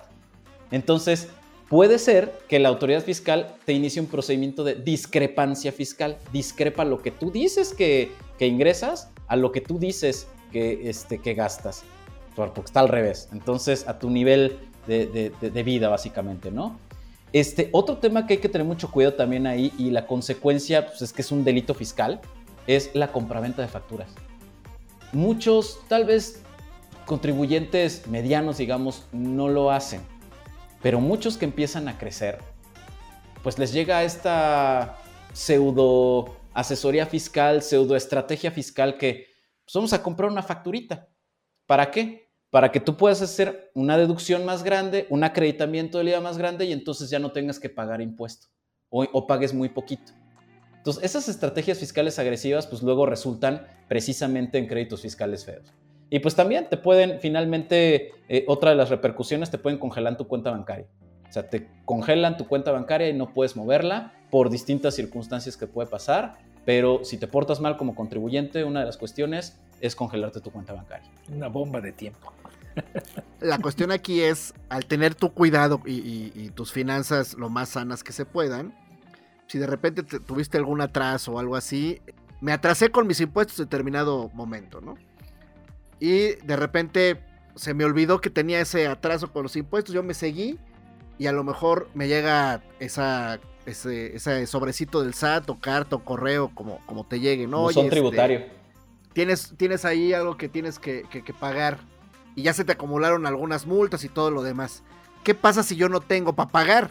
O sea, ahí el, SAT dice, bueno, no te preocupes, no te preocupes, mira, te damos hasta tanto tiempo para que nos pagues o, híjole, te congelamos tus cuentas, te cancelamos tu, SF, no sé qué dijiste. Certificado y digital. Y entonces, pues, a ver cómo le haces. Entonces eh, se vuelve ahí como, ¿qué, onda? O sea, ¿cómo le hago para cobrar y pagarte? sí, ahorita es justamente eh, la, cancelación de certificado digital, o sea, que no puedas facturar, el congelamiento de cuentas, son medidas de presión de la autoridad, pero que piensa la autoridad que, que sí tenemos la lana como contribuyentes eh, y la tenemos en el colchón o por ahí atrás. Sí, muchos contribuyentes seguro sí pero muchos que les pasan este tipo de circunstancias eh, eh, o, de, repercusiones se enfrentan a esto. Oye, ¿cómo quieres que te pague si no puedo trabajar? Si no me pueden depositar en mis cuentas bancarias, si no puedo facturar este, por los servicios que realizo, ya nadie me está contratando, ¿cómo quieres que le haga? Ahí viene la parte de la defensa, la parte de la defensa que tenemos que entablar los abogados.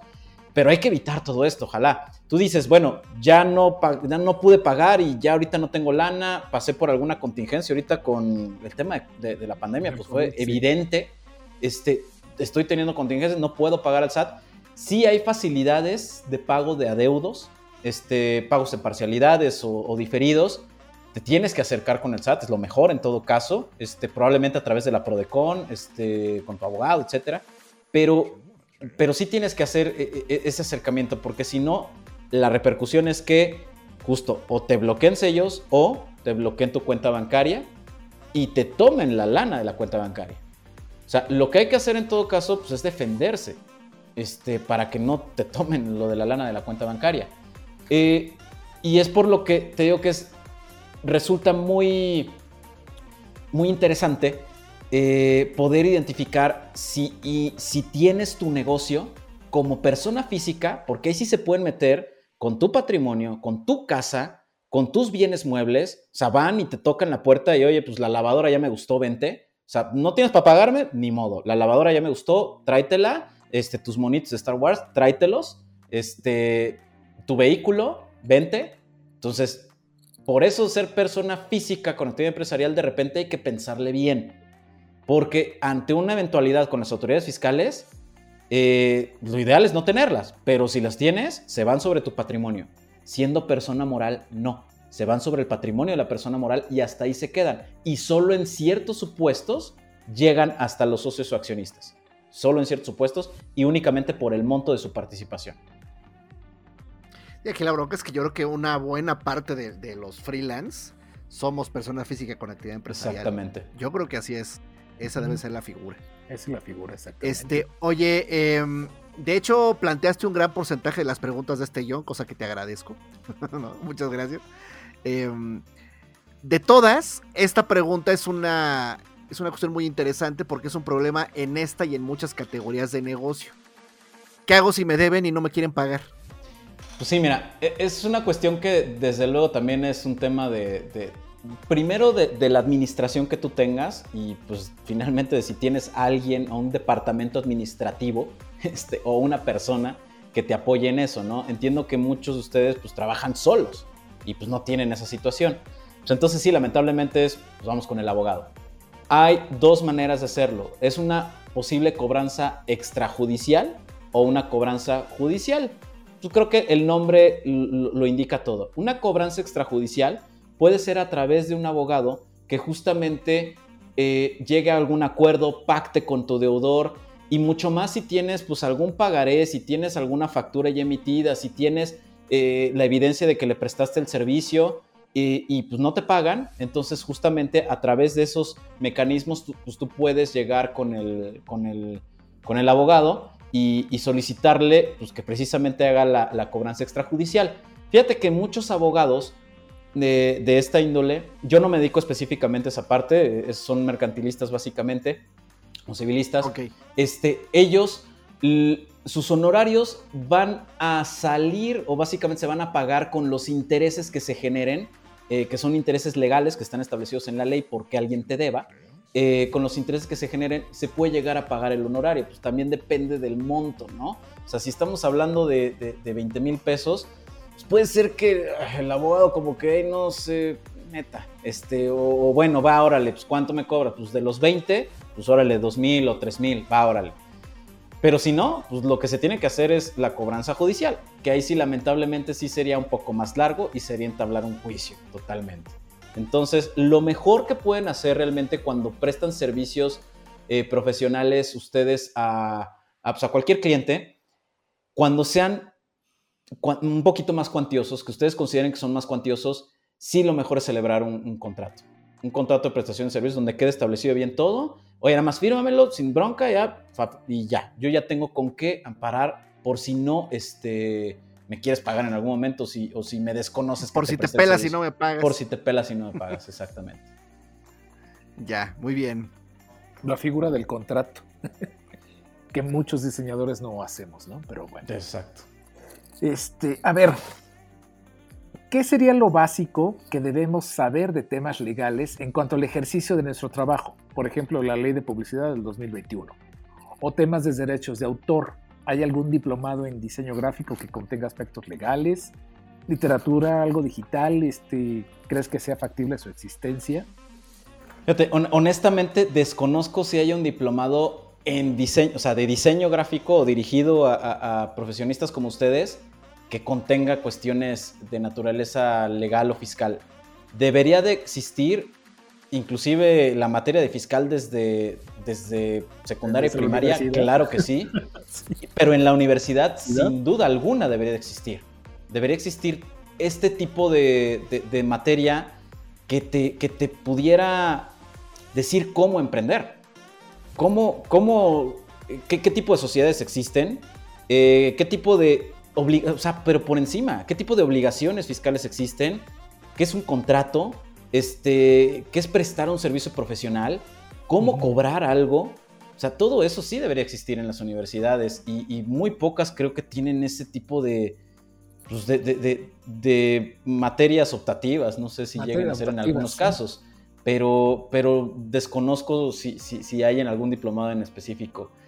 En cuanto al tema, por ejemplo, de lo que dices de la ley de, publicidad, eh, es importante ahorita porque muchas agencias de publicidad eh, no conocen que desde el año pasado, este, a partir de 2021, salió esta ley de, pues que en realidad se llama Ley para la Transparencia, Prevención y Combate de Prácticas Indebidas en materia de contratación de publicidad. Prácticas indebidas en materia de contratación de publicidad.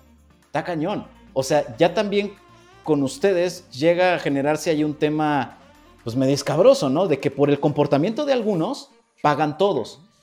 ¿Qué es lo que sucede? Que hoy en día una agencia de publicidad no puede contratar directamente espacios publicitarios para poder revenderlos.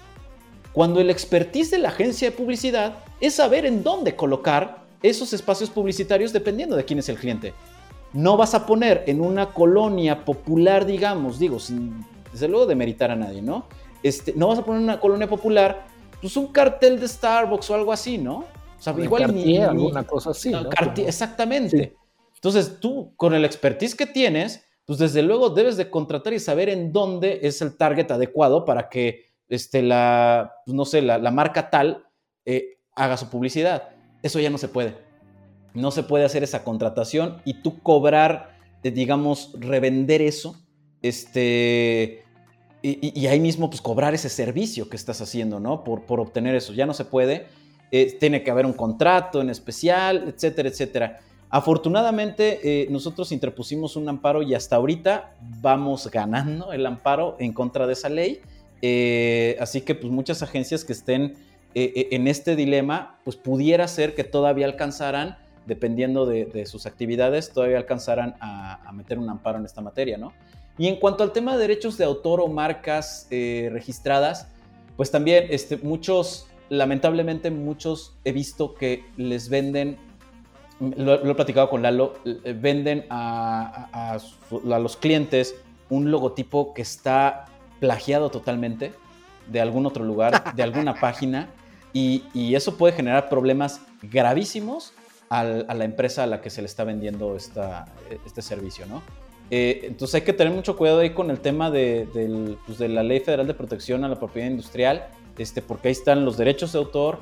Eh, o sea, hay, gente que hace comerciales con, con jingles que no podrían hacer realmente, porque están pues, plagiando este, eh, yo, recuerdo un, amigo que justamente iba a dar, perdón, iba, iban a, sacar un, jingle, pero era, estaba basado totalmente en la manzanita de Erasmo Catarino de la Academia. No sé si recuerdan esa canción. ¿No? ¿Cómo no? la tengo grabada. Qué rica está la manzana, que cuelga de la ramita. Estoy cantando ya y estoy muy mayor. Pero bueno, y, yo le decía, yo, yo los escuché de lejos y les dije, oye, ¿sabes qué? Aguanta, porque esa canción seguramente tiene derechos de autor y si tú la sacas en un comercial, este, en el radio o en televisión, pues te van a joder. ¿Por qué? Porque llegaron los a asesorarse los, los, del, los de la marca este, que querían hacer la publicidad en radio y, y, no se, se desconocía que, que, ya estaba esta, este jingle, bueno, no jingle, sino esta canción existía, ¿no? Entonces, hay que tener mucho cuidado con los logotipos, hay que tener mucho cuidado con las imágenes que se utilizan, eh, si tienen derechos de autor, si ya están registradas las marcas, hay que tener mucho cuidado, pero pues eso va prácticamente dirigido a sus clientes, ¿no? Este, porque sí, lamentablemente muchas veces se les vende cuestiones que ya existen y que ya están registradas. O sea, una, sugerencia tuya sería incorporar en un plan de estudio que no fuera solo para diseño, sino para de hecho cualquier profesión, eh, un semestre, dos o hasta cuatro, estoy imaginándome, de la cuestión de, del emprender y todo lo que conlleva, ¿no? La parte fiscal, la parte legal, la parte económica. todo esto, sí. Eh, la parte administrativa, la parte de ventas, creo que, creo que es muy necesario porque además las formaciones y los egresados tienden ya hoy en 2022 más a la independencia y al emprendimiento que a empezar a engrosar las filas de los corporativos. Me parece que por ahí va. Sí, porque te mandan, te mandan directamente a, ser un asalariado. O sea, e, e, es al, digamos, después de la universidad, pues tienes que ser asalariado. Y está bien para hacer tus pininos y para, para empaparte. O sea, digo, yo fui asalariado muchos años. Para empaparte de, de conocimientos, de experiencia, desde luego. Pero ya cuando quieres emprender, pues es de puta, ¿cómo le hago? ¿Cómo le hago para eso? Y yo creo que sí, yo pensaría que con dos semestres, uno específicamente en cuestiones relacionadas con el derecho, pero con el derecho de lo cotidiano, contratos, obligaciones fiscales, o sea, de lo cotidiano. Y otro en relación con la parte eh, administrativa, este, cómo cobrar, este, que, pues, cómo es hacer una cotización, este, recursos humanos, eh, no sé, todo ese tipo de cuestiones eh, eh, económicas que pues también financieras y económicas que desde luego pues impactan en la gente, ¿no?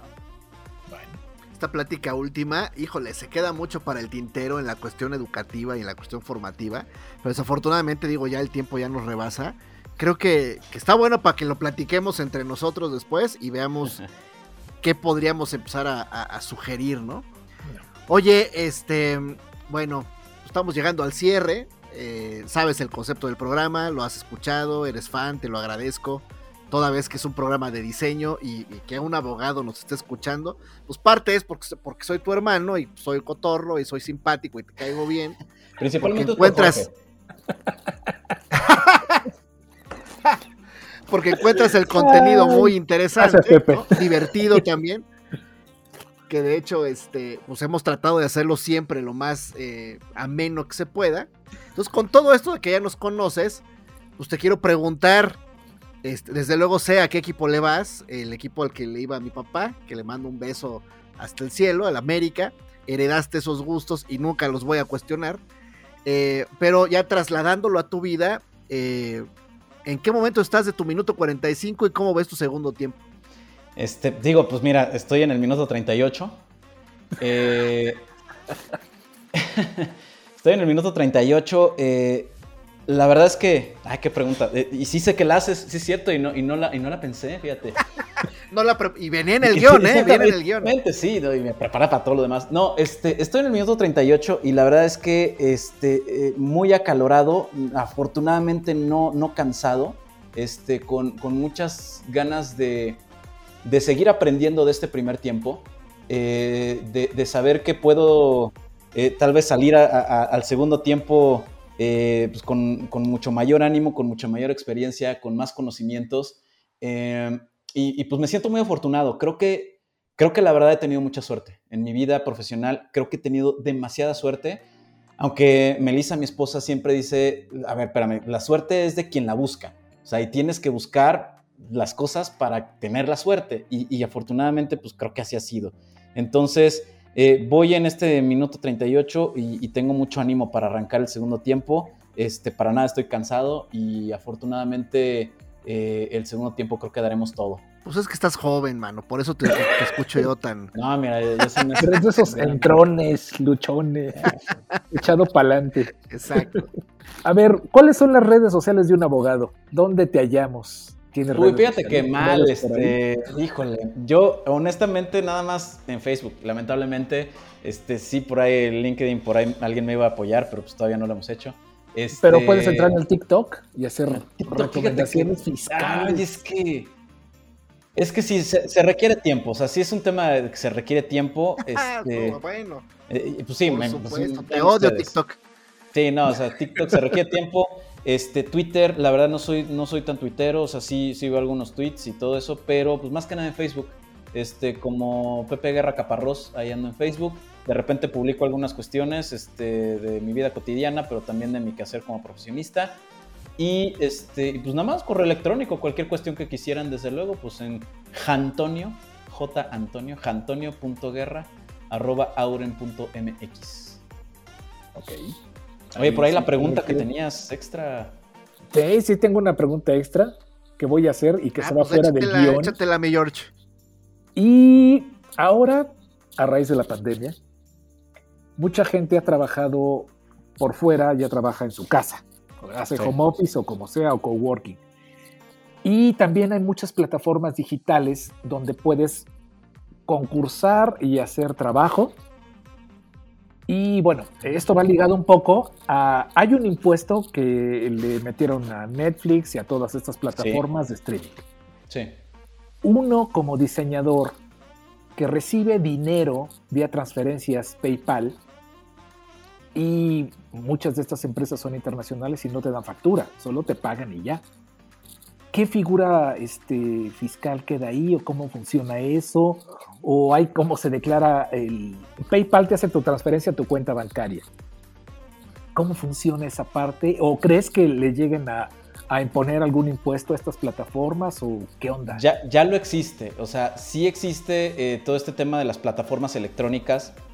Eh, cualquier persona que, que obtiene ingresos mediante plataformas electrónicas, y como puede ser desde un Uber, este, desde un Airbnb, este, todos ellos están en cierto régimen específico de plataformas electrónicas. Pero también aquellos que, por ejemplo, pues de Spotify tienen algo, de YouTube tienen algo, este, sí están obligados por cuestiones de naturaleza internacional estas empresas a tener por lo menos una representación en el país y finalmente hacer la retención correspondiente. Eh, no me, no me he empapado tanto de, esos aspectos, este, no me ha tocado alguna situación así en lo particular, pero este, sí conozco que pues, te tienen que hacer la retención correspondiente y en todo caso tú eres el que tiene que expedir el comprobante. Este, tú estás recibiendo el, ingreso, entonces tú tienes que recibir el comprobante respectivo y, este, y pagar de cierta manera conforme lo establece la ley de impuesto sobre la renta en cierto capítulo en específico eh, este tipo de, ingresos tienes que pagar el impuesto. De ingresos. Sí, porque bueno, los que trabajamos con, la plataforma de Adobe y por renta, pues ellos cada mes te dan tu facturita. Pero sí hay una empresa que se llama 99 Designs, que de vez en cuando le trabajo ahí y de vez en cuando cae algo de lana. este, pues ellos te pagan, pero creo que no hay ningún representante legal en México. sí, está, curioso. O sea, habría, habría, que ver, este, porque sí supuestamente sí tienen la, obligación este tipo de, empresas internacionales de, cumplir con, lo que se establece en la ley aquí de México.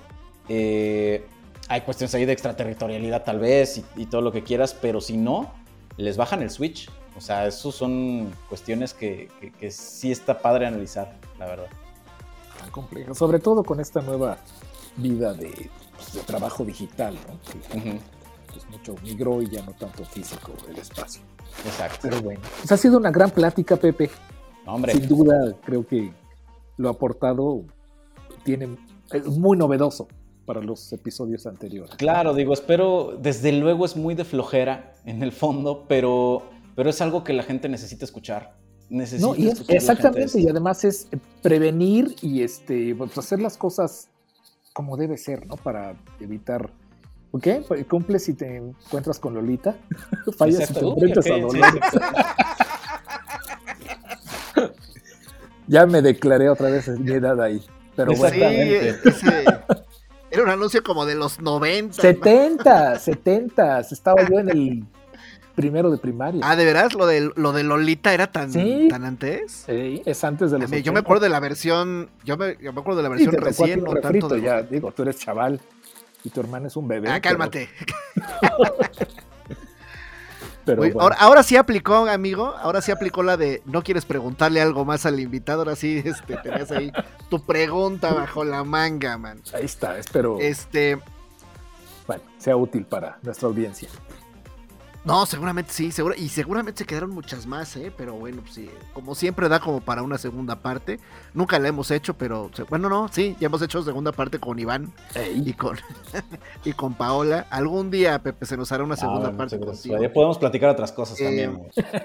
Eh, exacto, no, no, solo platicas de cosas aburridas y, terribles como el tema del SAT. No, son necesarias. Oye, te agradezco mucho el haber tenido la iniciativa de venir a conversar sobre temas que son fundamentales para los emprendedores en diseño.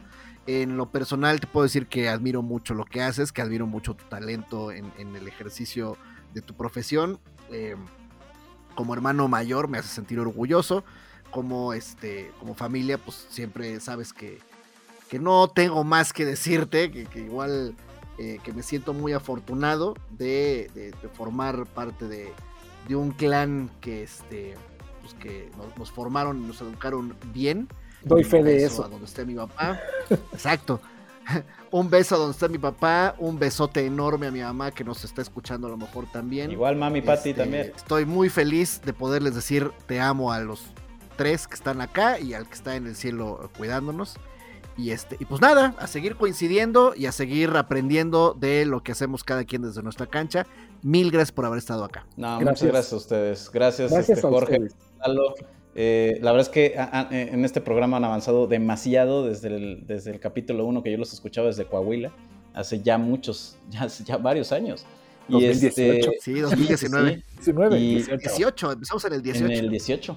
Entonces, la verdad, no, yo igual, o sea, el orgullo es, es, recíproco. Este, en cuanto a lo que tú haces, siempre me ha fascinado y siempre te recomendaré porque pues, eres el más chingón. Eh, y Jorge es el segundo más chingón. Ah, este, pero...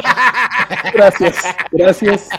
No, no sabes. Pero bueno. No, muchas gracias a todos. Un saludo a todo tu auditorio, desde luego. Y, nos vemos pronto. Muchas gracias. Pues muy bien, pues muchas gracias, George. Muchas gracias, Pepe. Y muchas gracias a ti que después de 75 episodios nos sigues escuchando, le sigues dando eh, algún, algún me gusta a nuestro contenido, nos, este, nos compartes, nos comentas. Eh, nos aportas y nos sugieres. Te agradezco de todo corazón que así haya sido durante tantas semanas y espero seguir contando con esa preferencia, con ese gusto por venir a conversar de estos temas de los cuales siempre aprendemos un montón en este podcast de diseño gráfico donde ¿qué hacemos, querido amigo? Hablamos de diseño, ilustración y un poco de todo. Muy bien, pues vámonos y amigos, estén muy atentos a sus obligaciones fiscales. No les vaya a caer lo lenta. Vámonos y muchas gracias. Esto fue Minuto 45. Gracias por acompañarnos.